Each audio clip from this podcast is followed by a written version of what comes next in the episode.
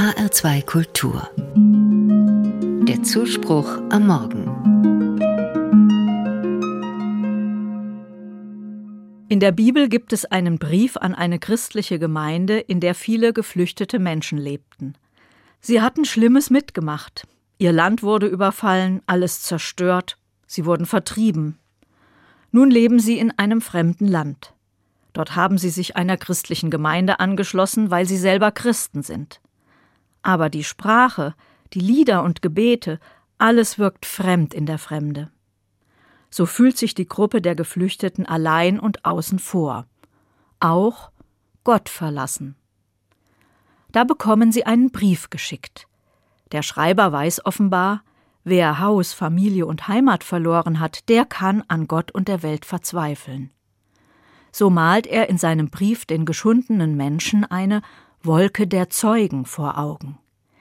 In der Wolke werden Menschen vergegenwärtigt, die durch Leid gingen und standhaft geblieben sind, die erlebt haben, Gewalt und Ohnmacht haben nicht das letzte Wort. Die Wolke der Zeugen soll die verzagten Menschen umhüllen und stärkend umgeben. Mir gefällt die Idee der Wolke der Zeugen. Ich denke dabei an ukrainische Menschen, die mir viel Schlimmes vom Krieg und ihrer Flucht erzählt haben.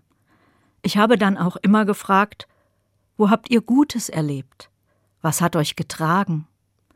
Und meist war die Antwort ja, da gab es gute Menschen.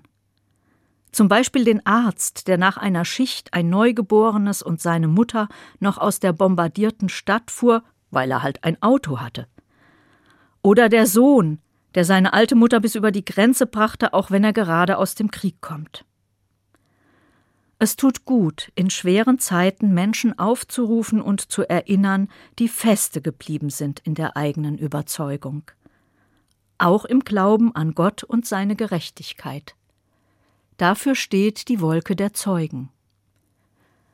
Mir fallen noch andere ein, die ich in die Wolke packen würde – die Menschenrechtsorganisation Amnesty International, sie klagt Folter an und setzt sich für deren Opfer ein. Der Internationale Strafgerichtshof in Den Haag steht dafür, dass Kriegsverbrecher für ihre Taten zu Gericht gezogen werden. All das sind für mich Zeugen der Gerechtigkeit mitten in tiefster Unrechtserfahrung. Diese Zeugen stehen für einen Glauben weit über das Sichtbare hinaus. Ich verzweifle manchmal an den Zuständen in der Welt, gehe dann ins Gericht mit Gott oder fühle mich schwach und allein in meiner Sehnsucht nach einer guten Welt. Da tut mir das Bild einer Wolke der Zeugen gut.